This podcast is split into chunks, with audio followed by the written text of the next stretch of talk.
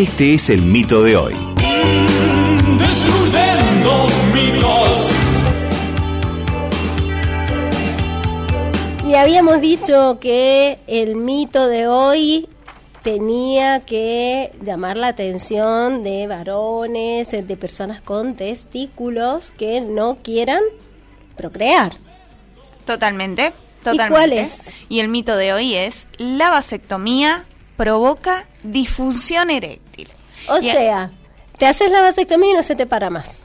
Tal cual. Así sería, Exacto. pero y es un pensemos mito. que en esta sociedad en donde las relaciones sexuales, lo primero que pensamos es en una penetración, está como falocéntrica, podríamos decir, eh, va, va todo alrededor de eso, es como muy importante Claro. si de verdad no hubiera ahí una, una erección, ¿no? De todas maneras, como siempre les decimos, utilizamos una oración en general para tratar un mito, pero hoy queremos desterrar la mayor cantidad de mitos que tenga que ver con esta práctica, con la vasectomía. Y empezar a repensar un poco entonces, ¿vos no querés ser papá? ¿No querés tener la situación de, upa, me parece que he dejado embarazada o embarazada a alguien? Bueno, hoy día vamos a charlar de todo esto. Y tenemos un invitado. Exactamente. Ahora está con nosotros el doctor Ramón Fernández Gatica, quien es médico cirujano urólogo. Su matrícula es eh, la número 3943 y vamos a charlar ya con nuestro invitado. ¿Cómo le va, doctor? Buenas tardes. ¿Cómo le va? Buenas tardes, ¿cómo están ustedes? Muy bien, muy bien. Creo que se escucha bajito, no sé si se puede regular de aquí o usted puede hablar más cerquita del micrófono. Ahí está bien. Ahí. Excelente, pero Perfecto. cómo mejoró. Bueno, doctor, primero que nada, agradecerle su presencia para poder ayudarnos a llevar esta información que es tan importante a la población. Cuéntenos, por favor, ya que vamos a hablar de vasectomía, ¿a qué nos referimos? La vasectomía es un método anticonceptivo, eso es fundamental entenderlo así. Es un método anticonceptivo masculino, este que con- y nada más que es quirúrgico, no Mm. es por vía de comprimido, nada de esas cosas, es quirúrgico. ¿Y en qué consiste? Consiste en ligar el conducto que lleva los espermatozoides desde el testículo hacia la ampolla deferencial. Ahí los espermatozoides quedan almacenados y bueno, cuando llega la relación sexual, este, pasan a la uretra y ahí a la vagina. Entonces, ¿qué hace la vasectomía? Interrumpe ese pasaje a nivel de ese conducto que se llama deferente. Eso en sí es la vasectomía. Y existe eh, una sola manera de hacerla, ¿no? La, la quirúrgica. ¿Con- ¿Qué es lo que pasa ahí? La quirúrgica, mire, es, son dos cortecitos que se hacen, muy pequeños, de más o menos un centímetro o menos, y se ubica cada deferente, que es el conducto que lleva los espermatozoides, se lo liga y se lo secciona. Y ahí queda interrumpido el pasaje de espermatozoides. Por Y, uy, y perdón, ese, ese, ese cortecito que se hace es en el escroto, ¿no? Es, En el, en el escroto, claro, en la pared escrotal. Uno lo puede hacer a cada lado, lo puede hacer en el medio, que se le llama por ahí eh, mínimamente invasivo o no quirúrgica, pero todo tienen un corte. Todas Claro. corte. Y allí que se coloca un punto después. Se coloca un, un puntito nada más, sí, un puntito chiquito, este, normalmente con un hilo que se reabsorbe solo. Bien. Y la gran pregunta que siempre que hablamos de vasectomía nos hacen, ¿qué, hace- qué pasa con los espermatozoides que genera el testículo y que no pueden disparar, No pueden salir de ese lugar? No pasa absolutamente nada, no, nada, nada. El, por presión, los espermatozoides no se forman. Entonces queda en, eh, quedan, ¿cómo te podría decir? En su serie inicial, en espermátide, no llegan a espermatozoides. Bien. Si uno lograra desobstruir eso, pasa el tiempo y nuevamente el organismo comienza a producir espermatozoides. Perfecto. ah, deja de producir espermatozoides entonces. Claro, queda, queda en, la, en, la, en la etapa, en la etapa de espermátides, ¿viste? En, en el inicio de la célula espermática. Claro, exactamente. No maduran. No maduran. Ajá, mira vos. No, no sabía eso. Pensé que eh, una, se, reabsorbían, claro. No, no, no, quedan ahí, quedan ahí. Ajá, muy bien. Mira qué interesante lo que nos acaba de aportar el doctor. Y, y en cuanto a las preguntas más frecuentes, me imagino que una de ellas debe ser el dolor, ¿no? Mira, el dolor es prácticamente mínimo. Siempre uno tiene que, digamos, que, portarse bien, de no, ese por lo menos 24 horas tenés que hacer un poco de reposo, un poco de hielo, un antiinflamatorio y más que dolor es una pesadez que se siente, una cosa extraña. Pero si uno hace las cosas bien y la cirugía no ha sido así muy traumática, ¿me entendés? Entonces no tiene mayor problema, puede seguir trabajando tranquilamente. Perfecto, doctor. Ahora, repasemos un poco eh, cómo se genera el semen, ¿no? Para que quienes nos están escuchando puedan entender si, eh, primero, por qué es una, em, un método anticonceptivo, o sea, si es que dejan de eyacular o pasa que esa eyaculación no tiene espermatozoides y por qué es así. Bueno, vamos a ir por partes. El testículo va a producir los espermatozoides. ¿No es cierto? Los espermatozoides que también se en el testículo también hay producción de líquido. Entonces, ese líquido se va a aumentar también con el líquido que viene de las vesículas seminales, porque la, la gente piensa que los espermatozoides se acumulan en las vesículas seminales y no es así. Las vesículas seminales aportan nutrientes. Entonces, el líquido que viene de los testículos, el líquido proveniente de las vesículas seminales, el líquido proveniente de las glándulas uretrales, son lo que constituyen lo que se llama el semen. ¿La próstata también produce, eh, produce no, semen? Próstata una próstata directamente no. Ajá. Lo, que lo produce, lo que producen los, las líquidos son las glándulas que están ahí en ese nivel. Bien. ¿Entiendes? pero no, la, próstata es como de pasada de espermatozoides. Bien. Hay un conducto que es el utrículo, que es por donde salen los espermatozoides.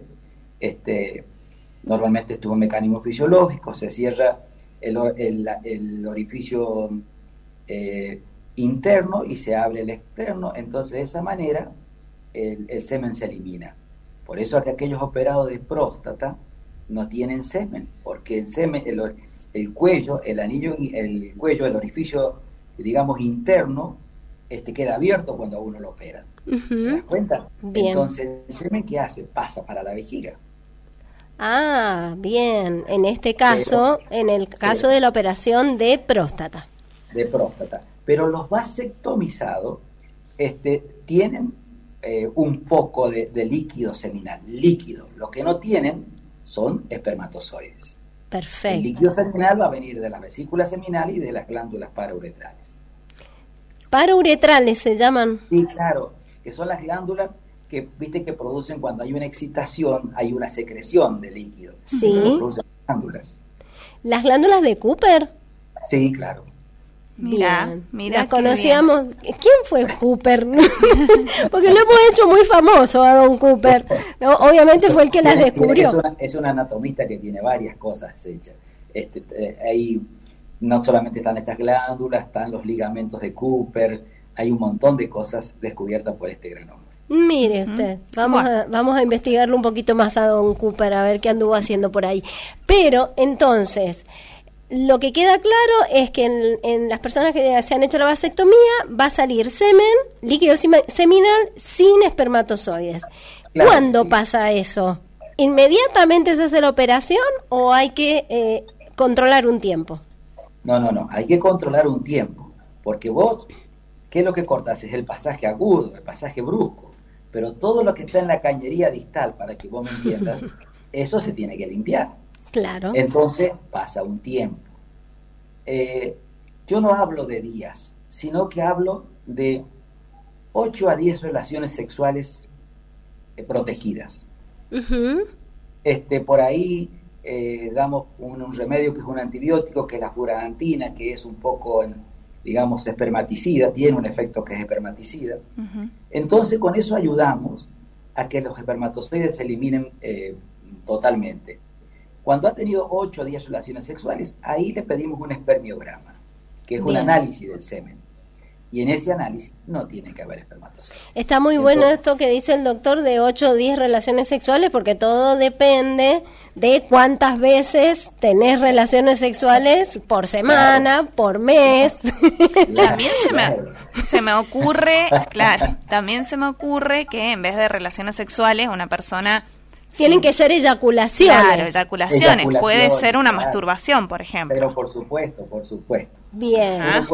Importante.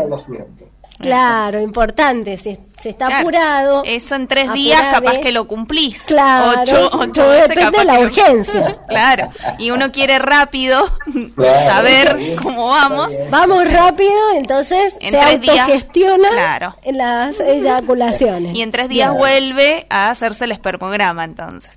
Yo había leído de que había que esperar seis meses, por ejemplo, para hacérselo. No, es un montón. No, no no, es así. Además, se me ocurre, ¿no? Los espermatozoides, ¿qué vida útil tienen dentro del organismo? 48, 72 horas.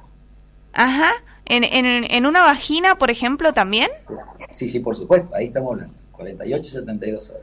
Bien. Y dentro del cuerpo de eh, la persona con pene. Ahí, ahí, están, ahí están almacenados. Incluso pueden pasar mucho tiempo ahí. ¿Por qué? Porque, porque están protegidos, ¿te das cuenta? Están protegidos por su entorno de creación, podríamos decir. Por los fluidos que, aportan las vesículas seminales, fundamentalmente las vesículas. Y después, cuando eso, la ampolla diferencial, digamos, este, hay mucho contenido, está lo que a veces viste que los hombres por ahí se eyaculan solo dormidos. Sí. ¿Cuenta? Bueno, eso es porque se congestiona, se acumulan mucho y se eliminan. Que son los llamados sueños húmedos. Exacto. Eso ocurre em, primordialmente cuando se desarrollan ¿sí? las personas y lo primero que aparece es esto que se llama la espermarquía, que es la primera vez que se da esta eyaculación, ¿no es cierto? Pero después puede ocurrir en muchas ocasiones. En muchas ocasiones, sí. Ah, Incluso por ahí hay un estímulo que la favorece, que es el dormir de espalda. De espalda. Sí, sí, sí, el hombre. Entonces eso sin tener un, sueño raro, digamos, este, puede tener esa, esa, esa sensación. Ah, mira, o sea que adultos también. Sí, claro. adultos. Sí, sí, sí, Perfecto. A mí me quedó la duda de, em, dijimos que los espermatozoides, entonces una vez que está la vasectomía, por presión no terminan de madurar. De madurar. Claro, claro. Esto es por, por presión literalmente, estamos hablando, aumenta la presión interna en el testículo. En, la luz del, del, del, digamos, del deferente del epidídimo. Ajá. Cuenta al tener ligado aumenta la presión porque fluidos se siguen produciendo. Y al aumentar la presión le da el indicio de que no debe madurar los espermatozoides. No, claro, no maduran, exactamente, porque les crea un medio hostil que no los hace madurar. Ah, pero muy interesante. interesante. Eso, eso tiene que ver con física, profesora. Sí, señorita, con física biológica, seguro. Ah, mire usted. ¿Ve, ve, Muy interesante. ¿Ve cómo podemos trabajar la educación sexual integral desde la física también? Pero excelente. No quiero hacer otra pregunta porque no quiero que nos extendamos, ¿no? Pero entonces, repasando rápidamente lo que nos decía el doctor, hemos visto que se hace una pequeña incisión en el escroto, que es la bolsita de los testículos. Muy bien. Eso tiene un puntito que se reabsorbe, como nos decía el doctor, y que no se puede tener relaciones sexuales inmediatamente pensando que no van a ser fecundantes porque quedan algunos espermatozoides, digamos, en la cañería, como dijo el doctor, pero en realidad es en el circuito, ¿no? Desde que se crea el espermatozoide hasta, que, sale en la eyaculación. Y vamos a tener una eyaculación, pero sin espermatozoides, solamente con líquido seminal. ¿Lo dije bien, doctor? Perfecto. Bueno, excelente. Entonces, luego de esto vamos a, eh, eh, no tenemos noticias, vamos a una pequeñísima pausa y seguimos charlando con el doctor. Bueno, hay muchas preguntas, así que vamos. Vamos.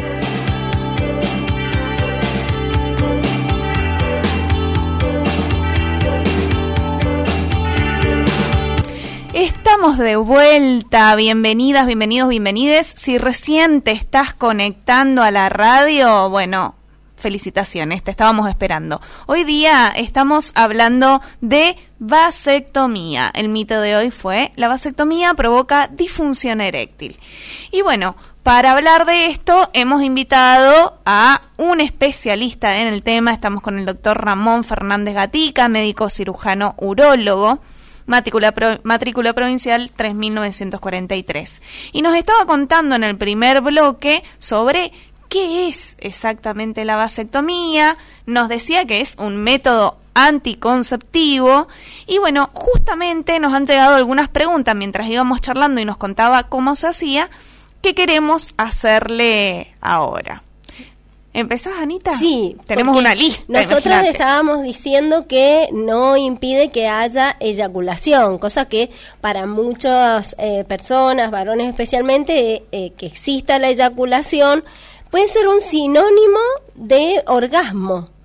Y la pregunta es, ¿es lo mismo el orgasmo que la eyaculación y, de no ser así, afecta la vasectomía a la posibilidad de tener un orgasmo?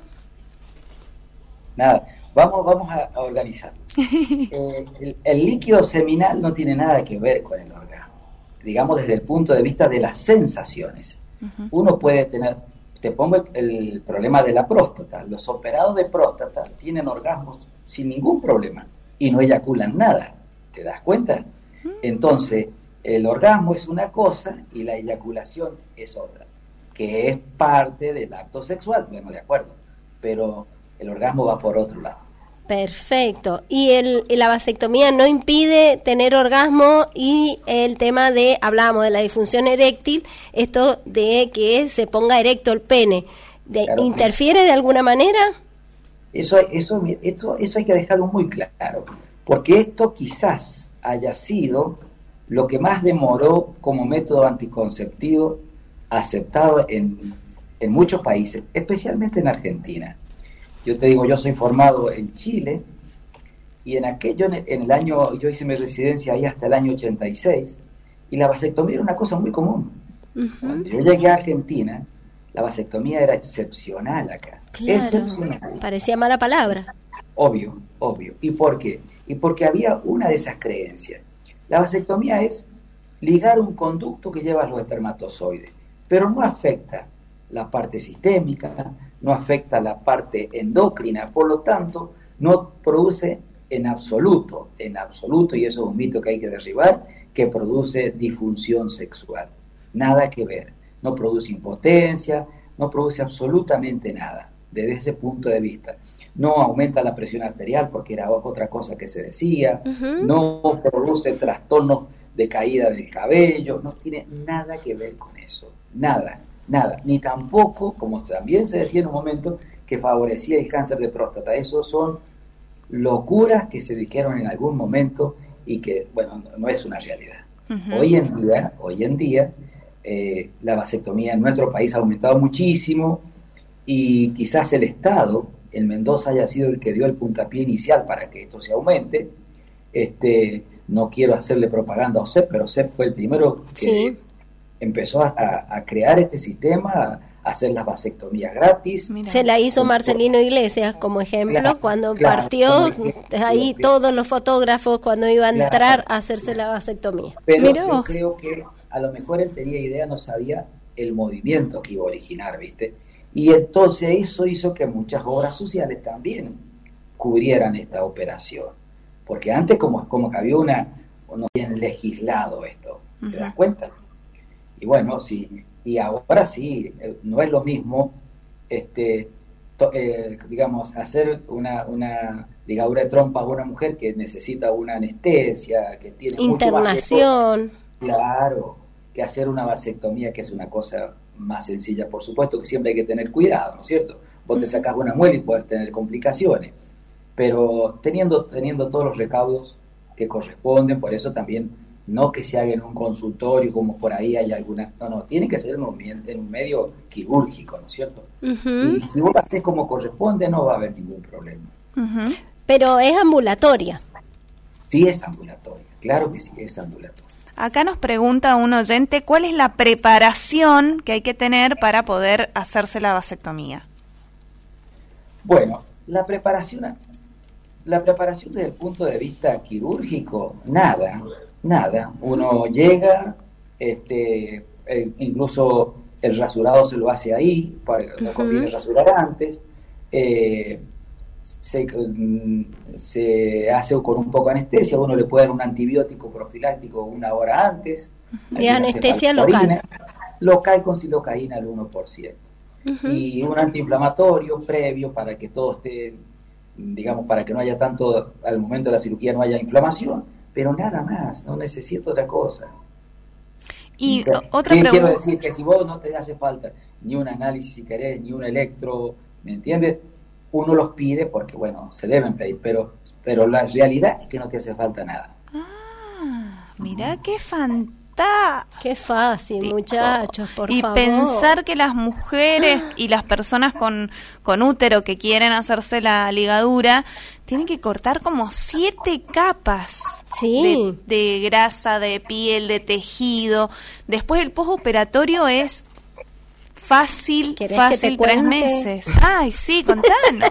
no, Pero vos no tenés la ligadura, ¿no? Sí, ¿Vos tenés? por supuesto, por supuesto que yo me hice la ligadura, pero cuatro. además pensé que iba a ser, pensé que iba a ser la recuperación mucho más rápida y yo que estaba haciendo deporte me dijo el doctor, no, no, no, no, señorita, usted puede sentirse que está muy bien, pero no puede hacer deporte por esto mismo que vos estás diciendo. porque hay muchos músculos implicados y entonces además de tener que estar internada, además de que tienen que hacer anestesia peridural o raquídea, después tenés que tener una recuperación muy lenta, nada que ver con la vasectomía, doctor. No, pero en, absoluto, pero suponte vos que, que, te, que te decir que seas candidata a hacerte la ligadura de trompa por, por la paroscopía. Sí. ¿Me entendés? Primero, los costos no son lo mismo este, te tienen que hacer una anestesia general, te tienen que dormir. ¿Me entendés? Entonces, no es lo mismo un riesgo al otro. Eso debe quedar clarísimo. No es lo mismo. En una pareja heterosexual, lo mejor es la opción de que el varón se haga la vasectomía. Obvio. Y nos llega, nos llega una pregunta con respecto a eso de una pareja heterosexual acá uno de nuestros oyentes dice que eh, estaba muy seguro de la, de la operación, pero que se ha separado y ha hecho nueva pareja. Chan. Ajá. Y ahora sí quiere ser papá. qué, posibilidades hay, pregunta, de, eh, bueno, de ser padre teniendo la vasectomía? Eh, todas. Eh, o sea, siempre hay un porcentaje que, no, que de, fracaso en algunas cosas, pero mira, vamos a hacer un poquito de historia. Eh, antes, yo te diría hasta el año, finales de los 90, nosotros teníamos como costumbre no hacer la vasectomía si no tenía tres hijos, viste, si no... Había todo un séquito y hoy hay gente de 20 y algo que se hace la vasectomía. Pero las cosas cambiaron cambiaron, cada uno decide de su vida lo que quiere hacer. Entonces, vos cuando te casás y jurás por Dios y todas las cosas, no te, no, te casás pensando que te vas a separar, ¿me entendés? Pero bueno, la vida tiene estas cosas. Entonces, la gente por ahí eh, tiene una pareja estable, se hace la vasectomía y luego, pum, aparece un divorcio, aparece otra persona, quiere tener un hijo, como es lógico. Y entonces ¿Qué pasa con el vasectomizado? El vasectomizado tiene dos caminos. Uno que es de antes, que se podía o se vuelve a reanastomosar. Lo único que es una microcirugía. Uno tiene muchos pacientes que ha tratado y ha operado de esto, que se forman una pareja nueva y que se quieren reanastomosar. Bueno, eso sí se puede hacer, o sea que para el oyente que preguntó eso, sí se puede volver a hacer. Y después hay otra técnica nueva que se llama ISI, que no tiene nada que ver con los, con los guerrilleros, sino que es una técnica de punción del testículo donde se sacan los espermatozoides y donde la gente que se dedica a este tratamiento enriquecen los espermatozoides afuera y, los, y pueden hacer una inseminación artificial. Claro, exactamente. Entonces, no está cerrado el camino. Cosa que si bien en la mujer también existe, las complicaciones son mucho más, más severas o la tasa de éxito no es tanto como en el hombre. Teniendo en cuenta que también la mujer que se le anastomosan las trompas puede tener, tiene mayor predisposición a embarazos ectópicos. Ectópicos, exactamente. Claro, eh, se puede hacer el intento, digamos, pero en las ligaduras tubarias es mucho más eh, complicado. Más complicado. Y, y, más la tasa de, digamos, de complicaciones que puede tener también es mucho mayor que la del hombre. Doctor, y en esto que usted dice ahora se hace mucho más que antes. Usted nos puede dar en su propia experiencia, después buscaremos a lo mejor estadísticas provinciales, pero en su propia experiencia, ¿cómo ha cambiado esto de cantidad de personas que lo consultaban hace 10 años para hacerse la vasectomía y ahora? Por semana, por decir, o por mes. Hay, hay varias cosas. Eh, la primera es que hay una, una decisión sobre el cuerpo de las personas. Más soberana. más, soberana, obvio. Segundo, hay una mejor cultura. Vos ahora te metes en internet y sacas todo. Te informas de todo. Entonces, todo eso hace eh, que, por ejemplo, que se vayan derribando mitos que antes existían y que obligaban al, hombre a, a retraerse. Entonces, Después hay una cuestión social, hay una cuestión económica, y bueno, antes vos tenías una, allá por los años 40 tenías seis hijos, siete hijos, ocho hijos, hoy dos, siete. Claro. ¿Me entendés? Entonces hay un montón de factores, pero yo lo más importante es el conocimiento y la autodeterminación de hacer con su cuerpo lo que quiere. Perfecto. Y en ese sentido, ¿usted eh, ve más cantidad de pacientes? Sí, mucho, mucho, claro, mucho más. Sí, sí, sí, mucho más. Y, y a pesar de todos los miedos, este, cuando pasa un tiempo, los, los, los, pacientes vienen y te agradecen esto, te lo agradecen. O sea, es una cosa que se pierde incluso en la misma relación, porque vos cuando está todo normal, vos tenés miedo. Claro. ¿Entendés? Eh, tenés que usar un profiláctico que cambia las cosas, que le da el anticonceptivo a la mujer, por más que digan que no hace nada, claro que sí que hay trastorno. Doctor, usted le dice lo mismo que un médico ginecólogo que yo conozco que a sus eh, pacientes que le hace la ligadura tubaria le dice bienvenido al parque de diversiones. No, no. ¿Por qué? ¿Y por qué? Puedes, puedes tener relaciones sin ningún tipo de preocupación. Ah, no lo había entendido, no lo había entendido. Vos sabés que eso tiene también una connotación en la mujer. ¿Por qué? Te voy a explicar. porque dice, este está libre, ahora se, se, puede tener relaciones extramatrimoniales, ¿te das cuenta? Entonces, ah hay que tener cuidado. Hay que hablar, Ojito. como siempre decimos en la pareja. Sí, hay, hay un... Sí. No, diga. Ah, eh, ah, yo digo sí porque ya nos, nos miramos con Anita y la veo que va justo a hablar, entonces yo pregunto. Eh, hay un tema, ¿no? Porque ¿cuántas personas que van a hacerse la vasectomía o que consultan por la vasectomía luego plantean alguna duda sobre infecciones de transmisión sexual? ¿Hablan del tema? Porque también pensemos de que la vasectomía, hermosa, muy buena práctica, todo muy lindo, pero después, ¿qué pasa con las infecciones de transmisión sexual? Los hombres o las personas con testículo, no sé si son muy adeptos a hablar de esto. ¿Usted qué le parece? Pero es que, ¿sabés qué pasa?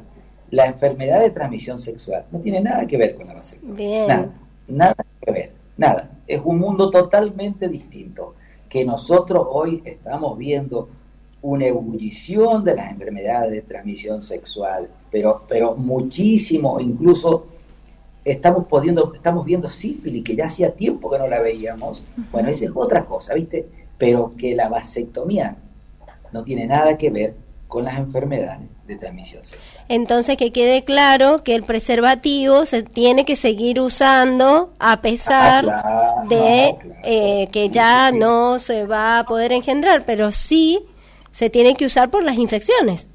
Pero claro, mi reina, claro que sí, claro que sí. Eso es otra cosa, ¿viste?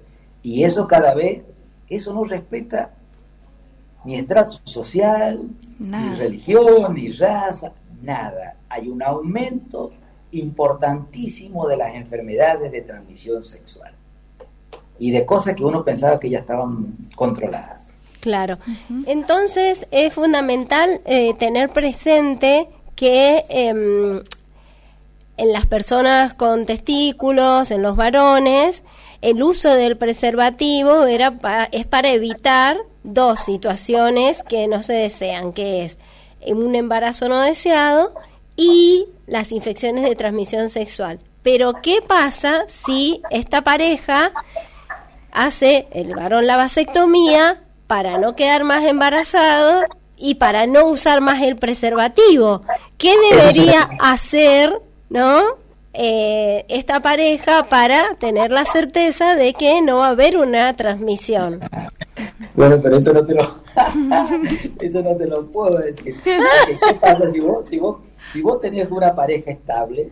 Entonces no hay problema en tener relaciones sin profiláctico. Ahora, si ya interviene en tercero, bueno, eso eso nadie lo puede, nadie lo puede decir. Bueno, la confianza, vieron que se dice que la confianza es ciega dentro de la pareja. Yo les recomendaría de que dejemos de confiar. O que te eh, pongas lentes. Sí, no, mejor, mejor primero eh, hablar sobre los vínculos que tenemos, coordinemos, a ver qué es lo que queremos, si queremos abrir o no la pareja, todo lo que sea, pero pensemos en que las ITS, infecciones de transmisión sexual, como bien decía el médico, el doctor, perdón, eh, están en auge, están en aumento. Se está viendo sífilis de nuevo.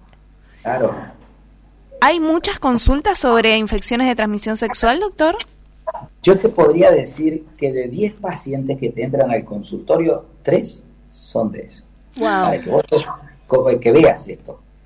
Yo, por ejemplo, en estos dos últimos años tengo que haber, haber visto, no sé, ocho o nueve casos de sífilis.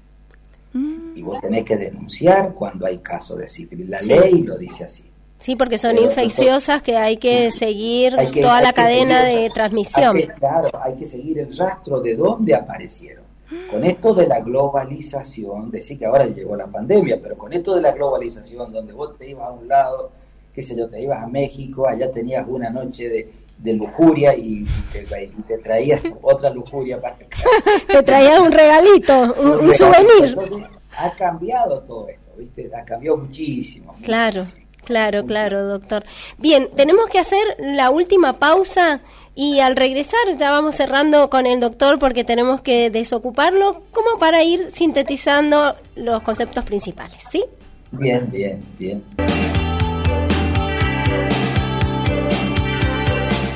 Seguimos destruyendo mitos por Radio Nacional Libertador. Estamos hablando de vasectomía porque ya te dimos todos los fundamentos para destruir el mito con el que empezamos, que era que la vasectomía produce disfunción eréctil, es decir, que el pene no se pone erecto. Mentira, eso no existe. Ya nos explicó nuestro invitado cómo es realmente, no hay ninguna afectación sobre el desempeño sexual. Tampoco hay afectación sobre el deseo, es más, puede aumentar porque sabes que eh, no vas a tener eh, posibilidades. Tranquilo, Decís, bueno, yo vengo solamente a disfrutar, nadie me va a llamar el día de mañana para decirme, hola, ¿qué tal? Pero sí te pueden llamar y decirte, hola, tengo una infección de transmisión sexual, tenés que tomar un antibiótico, eh, pero por eso tenés que usar preservativo, ¿sí? Si no estás seguro, segura de que tenés una infección o tu pareja la tiene. Y eso solamente se puede si se hacen los chequeos previos, doctor, ¿no es cierto? Más bien, sí, eso es correcto. Pero quiero que quede claro, la vasectomía no tiene nada que ver con las enfermedades de transmisión sexual.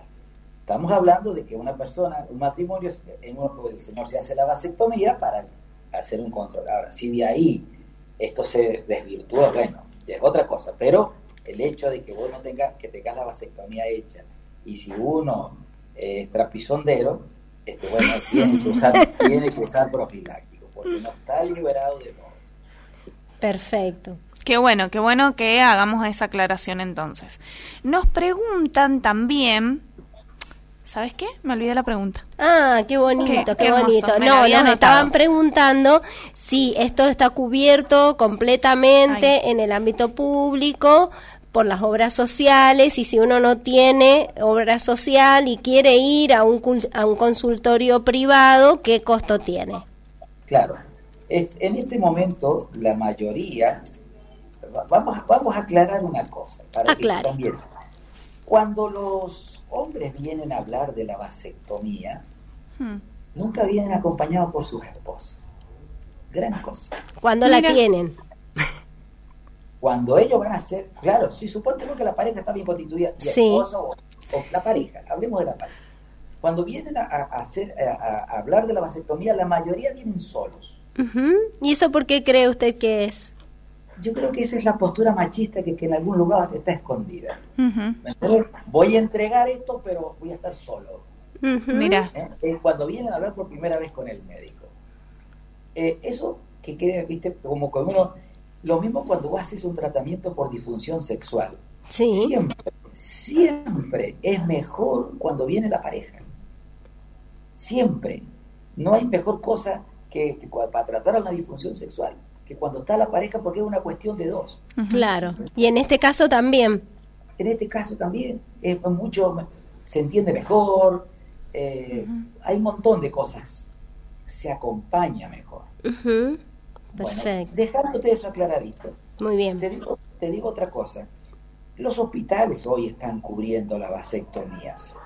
Esto ha sido, por eso te dije, yo no conozco a ese doctor que, que me dijeron ustedes que se hizo la vasectomía, pero que eh, el, hoy eso ha- ha- al estar los hospitales haciéndolo y al ser ya legal, le ha bajado los costos a la vasectomía. Bien. Después en los consultorios privados está es, es muy variable el precio.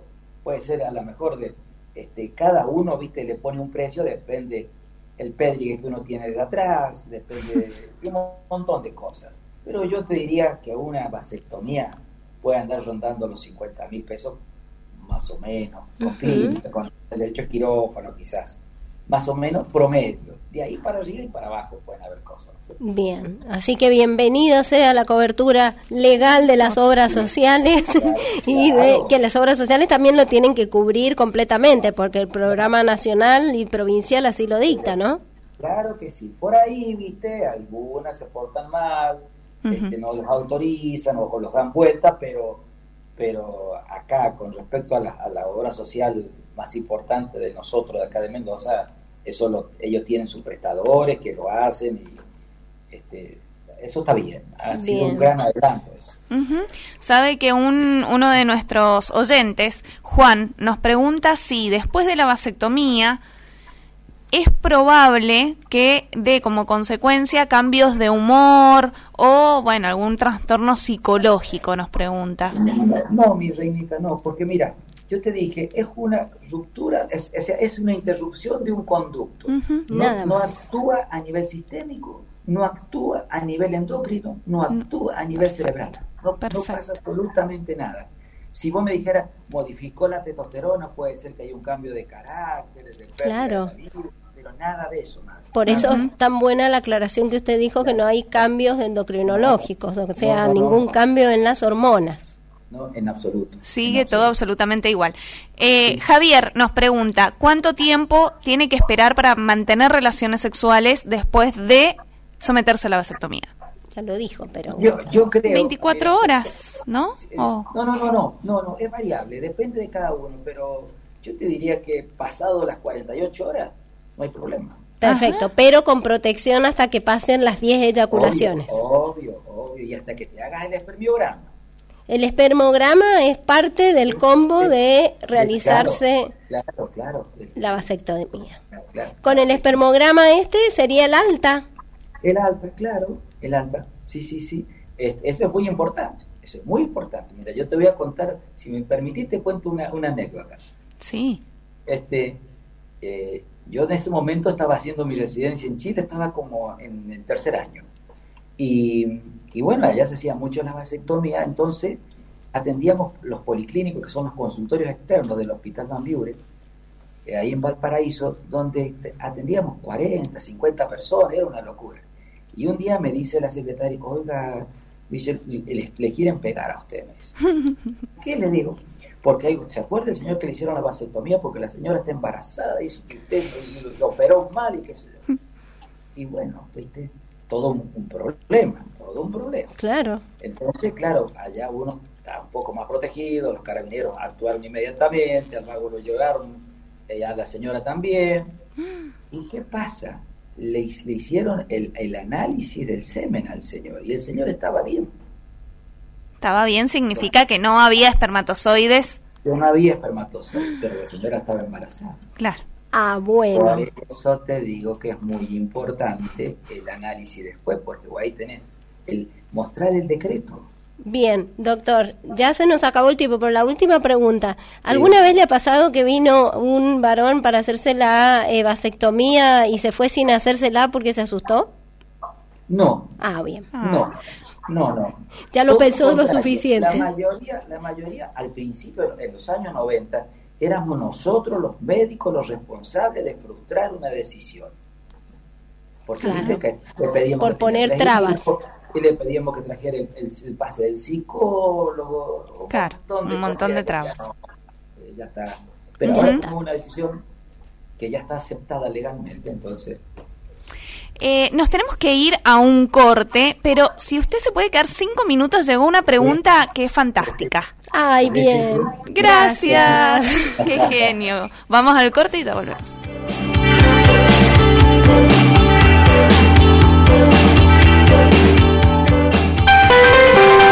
Hora Libertador. Es la hora 19.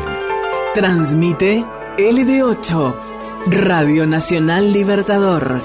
780, amplitud modulada.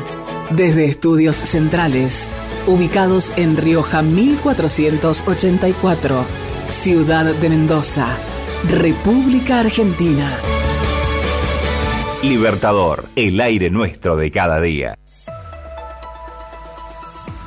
La accesibilidad electoral garantiza que toda la ciudadanía ejerza su derecho al voto en condiciones de igualdad. Una de sus formas es la posibilidad de ingreso al establecimiento de votación junto a un perro de asistencia. Conoce más sobre las formas del voto accesible en www.argentina.gov.ar barra andis barra voto guion medio accesible. Acción Nacional por el Voto Accesible. Agencia Nacional de Discapacidad. Igualar. Radio Nacional. La radio pública. Noviembre, mes 11. Todo el año, la radio pública. Recibimos tu mensaje o audio de WhatsApp al número 261-533-3556. WhatsApp LB8 Nacional Libertador.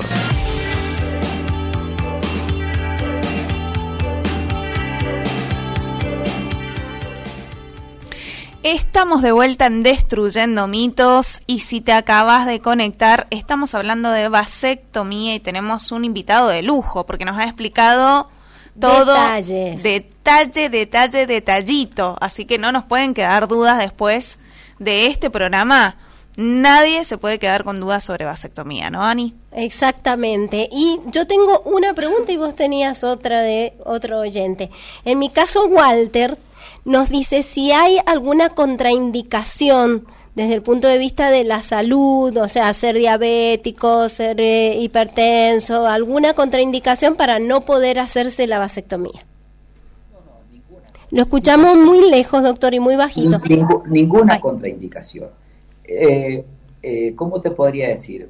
Si alguna persona está anticoagulado, se controla eso unos días y este, no hay ningún problema. O sea, que está tomando medicamentos para el corazón, dice usted. No, no, viste, puede caer los pacientes que hacen trombosis, eh, trombosis venosa, los anticoagulan, ¿no es cierto? Bueno, Claro. Esa persona tiene que suspender unos dos, dos días, tres días antes, este, para evitar un, un hematoma, esas cositas. ¿me Ujú. entendés? Pero nada más, eso sería la, la única cosa que hay que tener. Lo demás, no, toda persona se puede operar sin ningún problema.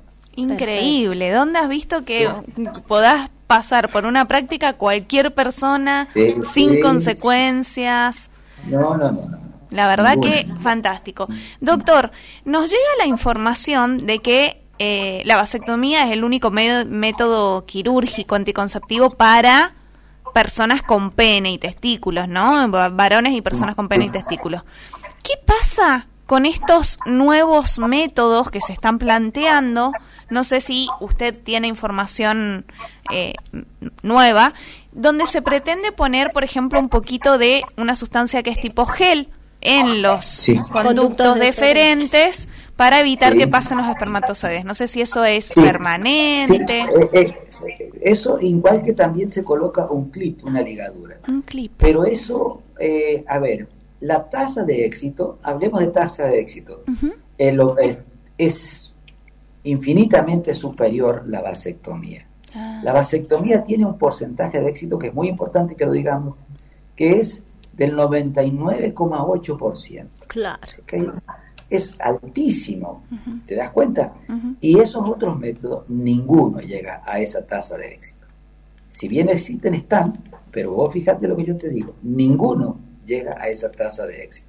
Bien, doctor, sí, eh, lo que pasa es que estamos desesperadas las mujeres y las personas que tenemos útero para que haya más voz para los varones, ¿no? Porque con el preservativo solamente y en este caso solo la vasectomía, por allí no hay muchas más opciones, ¿sí? Claro, Así pero, que... la- pero, pero vos tenés un método que es segurísimo y de, y de, y de bajo impacto, porque que vos estés en reposo 48 horas no pasa nada, el reposo es relativo, tampoco, tampoco no puede estar en cama, no, no, pero un reposo relativo.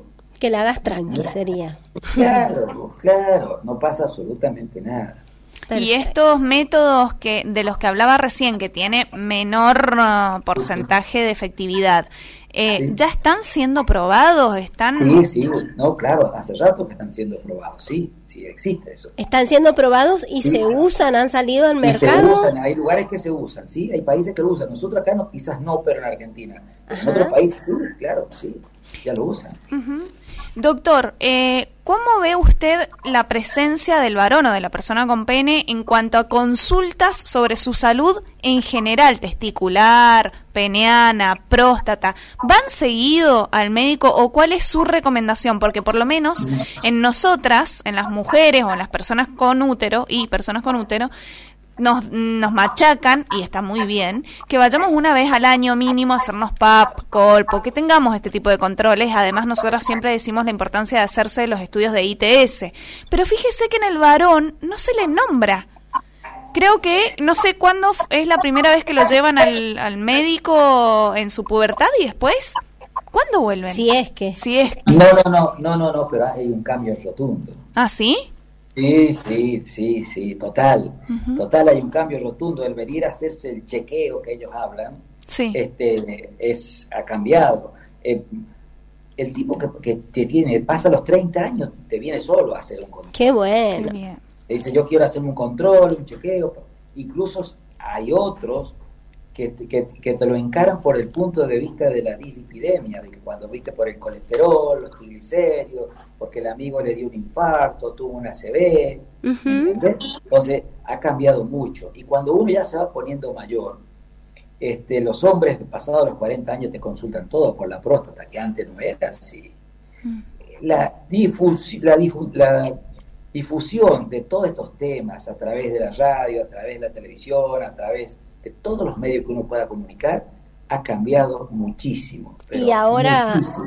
estamos en noviembre, que es el mes en el que se los convoca especialmente a que se acuerden de hacerse los chequeos de próstata. Claro, claro, no, no ha cambiado mucho, mucho, mucho.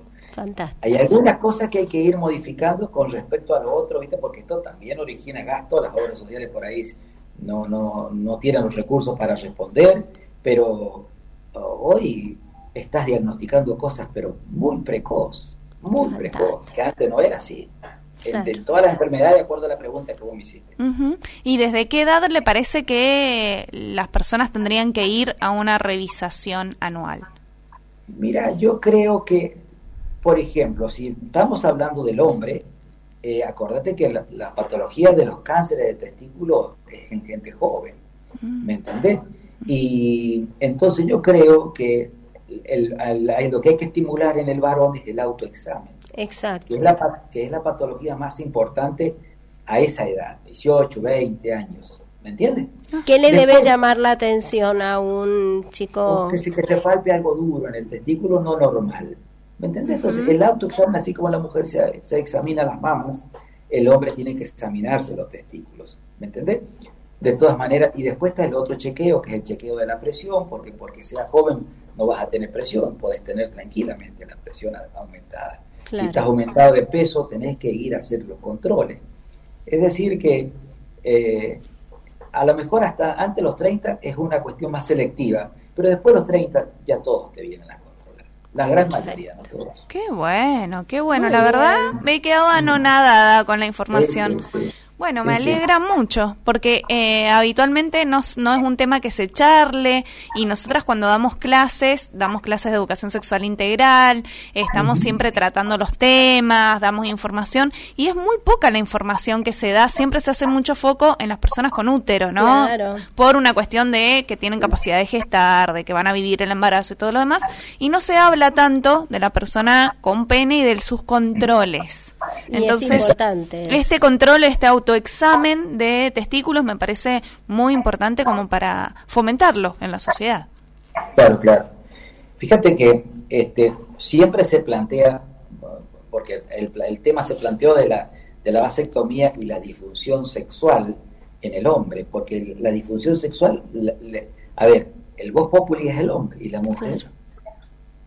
Sí, Mira, lo yo te voy a contar lo que hice en el año 95. Puse una urna en mi consultorio con unas preguntas que las respondiera las que quisieran mujeres de, de 40 a 50 años. De 45 a 55 años, perdón. Y me llevé una sorpresa muy grande. La disfunción sexual en la mujer es altísima, pero mucho. ¿Me entendés? Que vos fijás, que bueno, teatro, bueno, eso es otra cosa. Pero es altísima. ¿Me entendés? Entonces, y esa es una cosa que recién ahora le están dando bola a, a estos temas. Antes era solamente el hombre. Exactamente, porque quedaba explicitado en que no hubiera erección, digamos, ¿no? Exacto, y la ahí- ahí se- ahí se preocupación terminaba todo, claro. en nuestra sociedad falocéntrica de por eso. Pero casualmente la semana pasada estuvimos hablando en el programa sobre vaginismo y Sí. eh, distintas situaciones de displacer y que, que, que afectan fundamentalmente a las mujeres. Bueno, doctor, le agradecemos mucho. No lo vamos a seguir demorando porque sabemos que tiene cosas que hacer. Ha sido muy amable y generoso con nosotras. No, por favor, que estén bien. Chao. Gracias, muchas gracias Chao. por estar ahí desde Tunuyán, desde Tunuyán en la comunicación, ¿no?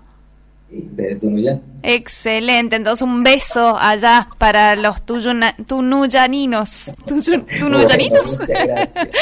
gracias, gracias Chao, doctor chao. por Un estar ahí. doctor. Chau, chau. chao. Estábamos conversando con el doctor Ramón Fernández Gatica, él es médico urólogo y nos estaba dando algunas ideas de lo que realmente ocurre con la vasectomía, con esta posibilidad de em, tener un método anticonceptivo sumamente eficaz, muy fácil, muy sencillo, ¿sí? de aplicar a través de una microcirugía, una cirugía muy pequeña y que eh, puede ayudarte a decidir sobre tu vida sin importar la edad. Fíjate vos algo tan importante que decía el doctor, ¿no? Que antes ellos mismos, los médicos, digo los médicos porque ya lo habíamos hablado con Nuri eh, cuando estábamos preparando el programa, no hay prácticamente urólogas. Qué loco, ¿no?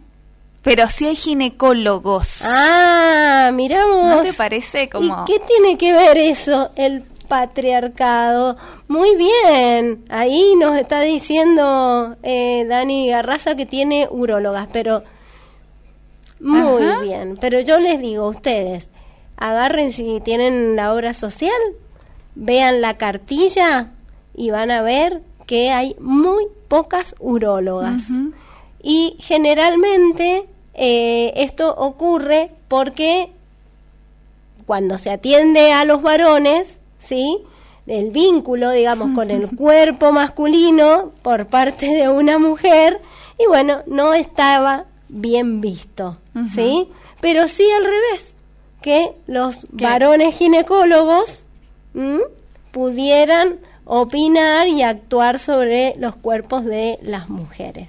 Fíjense ustedes, es una cuestión de especialidades. Dentro de los médicos y las médicas no era frecuente que hubiera urólogas. Ahora puede ser que esto esté cambiando, igual que cirujanas. Bueno, de, ¿cuántas cirujanas hay? Sí, sin ir más, más lejos, directamente toda la medicina, ¿no? Eh, ahora hay médicas, pero fíjate que cuando se reciben, hasta no hace mucho tiempo, el título dice médico. Por más que te llames Soledad y que seas mujer, cis, no importa. Eh, el título es para varones. Recordemos que no hace tanto tiempo las mujeres votamos, y no solamente votamos, sino que tenemos acceso a la universidad. Entonces viene también por esa cuestión, ¿no? Eh, Súper machista y patriarcal de que la carrera de medicina, y ya sabemos que encima ser médico, médica, médique, es una cuestión ahí de tenés toda una, una cuestión de poder. Sí, pero por eso mismo las especialidades, cuando ya empezaron a haber más mujeres, había especialidades eh, más para mujeres, entre comillas, ¿sí? Que estaban más vinculadas con aspectos del cuidado, como dermatología, pediatría, pediatría, enfermería. Bueno, no, bueno, sí, la enfermería es, es eh, tradicionalmente con mujeres. Hay menos enfermeros, pero tiene que ver con eso, ¿no? Con esos estereotipos en los cuales se nos, se nos puso eh, vinculados con la práctica médica. Así que interesante, interesante para tenerlo en cuenta. Vamos a una pausa, si te parece, y volvemos apuntando algunos aspectos legales del de, acceso a la vasectomía. Van a encontrar con un freno, no van a poder seguir hacia todos los conductos que lo van a llevar al pene. Entonces, es sencillamente eso, no va a haber espermatozoides en el líquido seminal pero va a haber líquido seminal, va a haber erección, va a haber orgasmo, porque no tiene nada que ver con eso. Yo no sabía que cuando te operaban de la próstata dejabas de tener eh, semen. Fíjate vos. Claro. no sabía que se... Se, produce el semen, pero en la operación de la próstata hay... Em, se afecta una especie de válvula, ¿sí? Que hace que el semen siga para el pene y en este o se detenga porque la persona va a orinar. Claro. Entonces esa válvula no está y el semen pasa derecho a la vejiga. Claro, y después que es de donde viene la orina. La orina. Claro, y entonces después queda allí licuada, podríamos decir, con la orina y se va a eliminar por la orina. Claro, por y eso como no es siempre es poquita la cantidad de semen en comparación de la orina. ¿Sí? Pero por eso no hay semen en la eyaculación, eh, perdón, en el orgasmo. Ahora, qué trabajito para los urólogos poderles hacer entender a los varones que le han operado la próstata que lo mismo va a tener orgasmo. Por eso es tan importante desde chiquitos explicarles que el orgasmo, el placer, o sea, en la adolescencia, cuando trabajas en, en la escuela, explicar que el orgasmo, el placer que se da por la masturbación o en una relación sexual con penetración, no está vinculado con la eyaculación. Ese es otro mito que tenemos que tratar. ¿Sabes por qué? ¿Por qué? Porque cuando hablemos de eso tenemos que hablar de sexo tántrico. Ah, bueno, tenemos, tenemos invitada para sexo tántrico.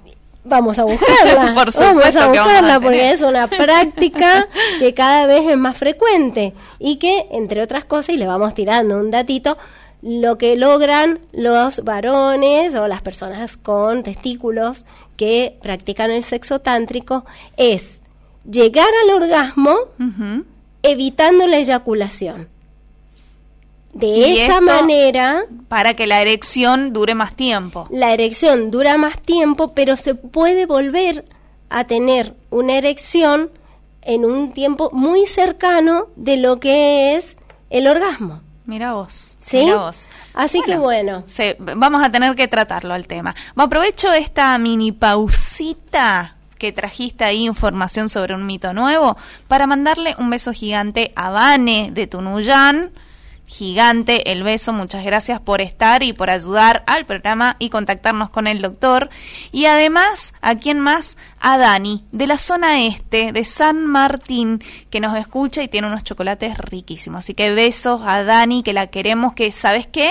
Hasta que no los pruebe, yo no puedo decir que son chocolates El sábado me la encontré y me dijo, ay, escucho siempre sus podcasts. Así que nos escucho en formato podcast. Muchas gracias, Dani, por estar ahí. Por supuesto, toda la audiencia que nos escriben de distintos lugares del mundo, de España, de, eh, te digo que de Europa hay varios países que nos escuchan, pero además nos escuchan desde Canadá, desde México, desde Bolivia, desde Perú, desde Brasil. ¿Y eso cómo lo sabes?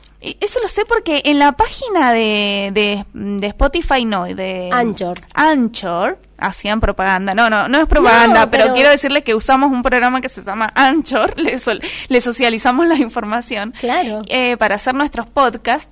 Eh, y ahí nos da las estadísticas desde dónde nos escuchan.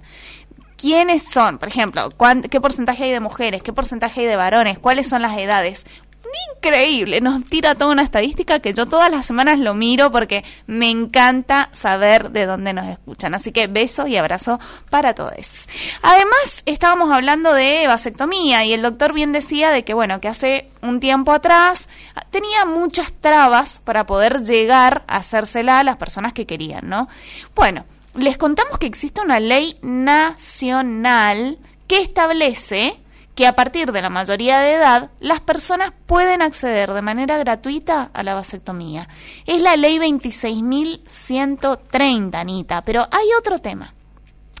Porque la ley dice que a partir de los 18 años, a partir de la mayoría de edad, pero, y acá un datazo, esto está bueno que lo sepamos para todos los derechos sexuales reproductivos y no reproductivos, el Código Civil vigente reconoce que desde los 16 años las personas pueden tomar de manera autónoma todas las decisiones sobre el cuidado de su cuerpo.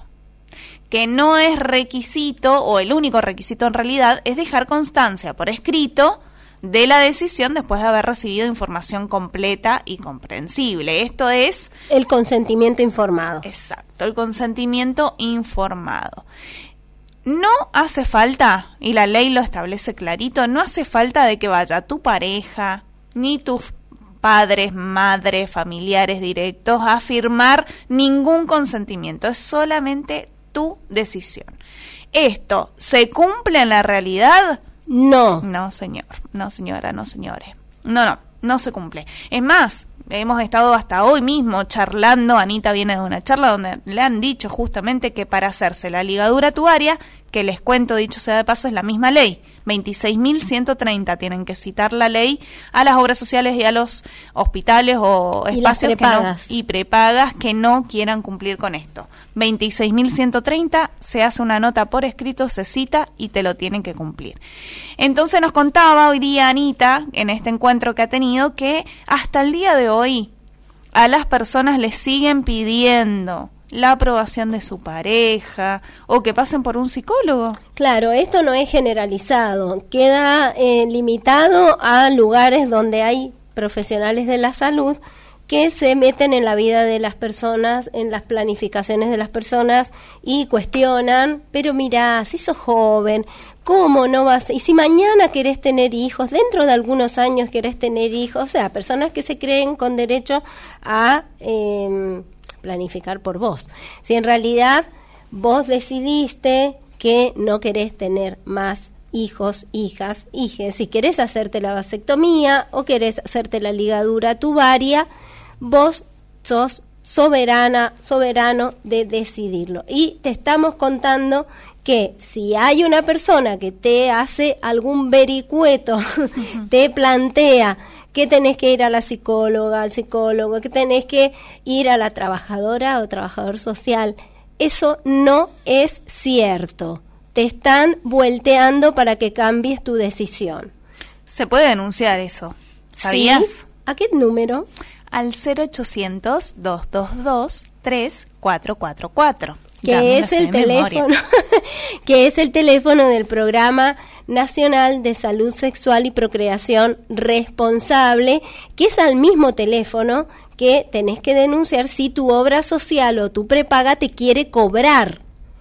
Esta operación no tiene que ser pagada por vos si tenés obra social o prepaga, ni un plus, ni un plus, ni un please, ni nada. No deberían cobrarte absolutamente nada. Por eso la importancia de conocer las leyes, porque así podemos conocer cuáles son nuestros derechos y defenderlos. Totalmente. Y si no tenés obra social, quédate ahí, porque cuando volvamos de esta brevísima pausa, te contamos aquí en Mendoza, en el ámbito público, cómo haces para hacerte la vasectomía o la ligadura tubaria, ya que estamos hablando de métodos anticonceptivos quirúrgicos.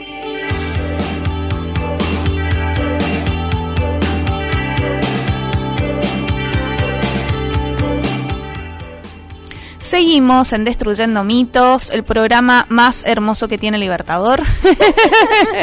Porque estamos nosotras dos, su, obviamente le modestia aparte, claro. No, no, mentira. Todos los programas son buenos, pero bueno, los jueves en la tarde tiene ese no sé qué, porque estamos nosotras hablando de mitos de la sexualidad y rompiendo todos estos mitos. Sí, señor, señora, señores, es muy importante que empezamos. Em, empecemos a tener información para dejar de creer en cosas que socialmente se nos inculcaba, ¿o no, Anita? Totalmente, así es. Eh, por eso este em, programa nació con esa intención, porque a través de todos los mitos que existen vinculados con la sexualidad, que son la prueba cabal de que no se habla, de sexualidad y entonces se crean estas ideas erróneas, bueno, podemos atravesar todo lo que está vinculado con la sexualidad humana.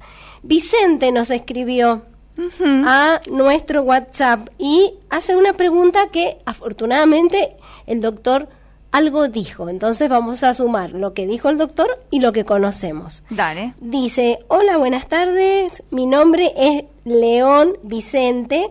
Quería hacer la siguiente pregunta. ¿Es posible luego de una vasectomía obtener espermatozoides para una fecundación in vitro? Sí, eso es lo que nos explicó el doctor eh, más temprano, porque se hace una punción en los testículos y allí se sacan los espermatozoides para hacer una fecundación in vitro, que es un método que es en un laboratorio se pone el óvulo, el espermatozoide y se deja que se unan, o el método ICSI que dijo él, que es que se inyecta dentro del óvulo, se facilita más todavía, se inyecta dentro del óvulo el espermatozoide. o ah, sea, la célula espermática que es la que va a permitir entonces que se, em, se, se forme el huevo o embrión para después implantarlo en el útero. Bueno, me parece hermoso porque la verdad, ponete a pensar, te haces la vasectomía, porque decidís no tener descendencia, por lo menos en el breve plazo, ¿no? En el corto plazo. Luego, podés cambiar de opinión, por supuesto. Como las personas que tienen hijos, hijas, hijas también cambian de opinión sobre esto. bueno, lo bueno es que eh, tenés entonces otra manera eh, fácil de poder procrear y tener descendencia. También podríamos hablar de qué es la paternidad y por qué necesitamos que sea de nuestra célula. Podríamos hablar de paternidades de otra manera. Digo, adoptar o esto, ¿no? Empezar a plantearnos otras situaciones y a lo que respecta a la paternidad. Entonces, saber que con un método mínimamente invasivo, o sea, te pinchan un testículo, te sacan los espermatozoides, chao. Ya podés tomar la decisión. Esto me parece que está bueno porque creo que antes de ir a hacerte pinchar, vas a pensarlo en tu casa decir, bueno, yo quiero o no quiero llevar adelante esto. en cambio, cuando estás en el pleno acto, ahí la mayoría de las veces no pensás, che, y si llega a haber un embarazo después de esto, ¿quiero o no quiero? No te pones a pensar eso. Lo cual debería ser bueno que lo hicieras, ¿no? Pensar lo suficiente como para ponerte un preservativo. Y pensarlo antes también, porque el preservativo no aparece mágicamente en tu pene. Total. Tenés que haberlo adquirido previamente, comprarlo o ir a cualquier centro de salud y tener tus métodos anticonceptivos como corresponde, en este caso el preservativo. Y esos métodos anticonceptivos, para que sepas dónde podés ir a acceder a estos métodos, como el preservativo externo que estábamos hablando, o averiguar por vasectomía, llamas al 0800 que dijimos recién, el de salud sexual y reproductiva, ahí te van a orientar dónde conseguir por ejemplo, los preservativos o la pastilla mal llamada pastilla del día después, que es la anticoncepción de emergencia. Y ese 0800, lo repetimos, es el 0800 222 3444. Pero tenemos información de en Mendoza. ¿A dónde hay que ir, Anita? Exactamente, te dijimos, a ese teléfono vos podés llamar si tenés obra social y te ponen alguna traba para hacerte la vasectomía, si tenés una prepaga y te están queriendo cobrar para hacerte la vasectomía, cosa que no tiene que ocurrir, te la tiene que cubrir completamente tu obra social o tu prepaga. Ahora, si no tenés ni obra social ni prepaga, no tengas miedo, porque vivimos en un país donde el sistema de salud se hace cargo de cubrir y garantizar los derechos de las personas. Entonces, lo bueno de la salud pública, ¿no? Exactamente. Entonces, como existe la ley que estaba eh, comentándonos Nuri, 26.130, en los hospitales de nuestra provincia van a realizarte la vasectomía. Tenés que ingresar por el servicio de urología. Pedís un turno en el servicio de urología, te va a ver el médico o la médica uróloga y vos allí vas a tener que hacerte unos análisis que son muy sencillos, que son las pruebas de coagulación, como el TP y TTPK. Y TTPK y un electrocardiograma, porque mínimamente va a haber una intervención, pero el electrocardiograma permite eh, ver si hay alguna problemática cardiovascular y allí te van a indicar cuándo vas a tener que ir a hacerte esta cirugía que es ambulatoria, o sea, no tenés que quedarte internado. ¿Por qué? Y sencillamente porque, como dijimos, es una micro cirugía que se hace en el escroto y a partir de allí se accede al conducto deferente y se interviene, con lo cual te vas a ir a tu casa vas a hacer un mínimo reposo y después volvés a tus actividades cotidianas. En el Gran Mendoza, los hospitales que lo están haciendo es el Hospital Central, el Hospital Lago Maggiore y el Hospital Paroicien. Acordate que por el 148, el teléfono 148, podés acceder a sacarte el turno. O sea que no tenés que ir al hospital a sacar el turno, llamas a esos teléfonos, sacas el turno en urología y allí te podés hacer la vasectomía. Mira qué hermosa la información que hemos traído. También Alejandra nos escribe, nos dice que nos está escuchando, nos ha robado en Instagram una genia ahí, muchas gracias por estar. Eh, nos pregunta, ¿un médico puede negarse a hacer la vasectomía? qué pregunta. El tema es que sí, porque es la objeción de conciencia que se puede esgrimir porque, bueno, nadie puede estar obligado en este caso a hacer esa práctica, pero ¿quién está obligado a garantizarla? El hospital.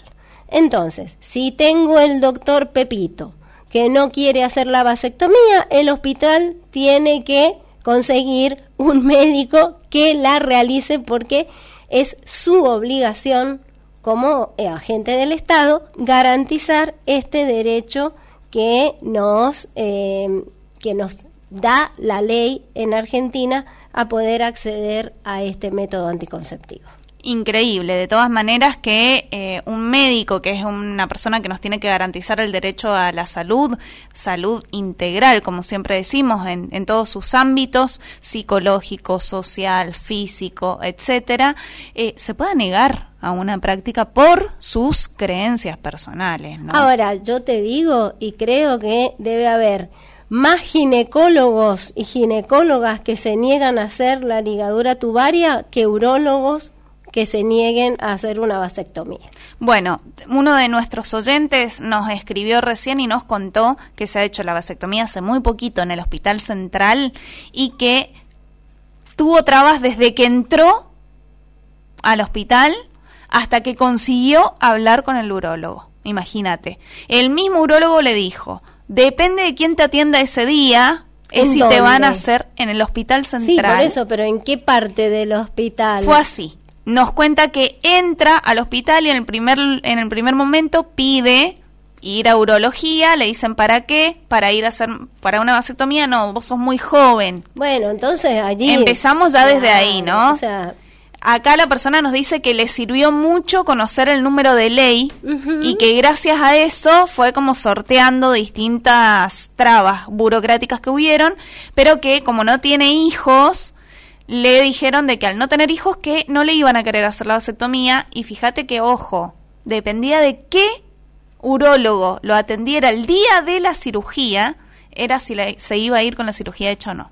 Bueno, vamos a llamar a vamos a tener al programa de salud sexual y reproductiva para decirle que a pesar de lo que el programa nacional y el programa provincial tienen como criterios, que es no impedir el acceso a los métodos anticonceptivos, sigue habiendo allí personas que obstruyen ¿sí? el acceso a la salud pública.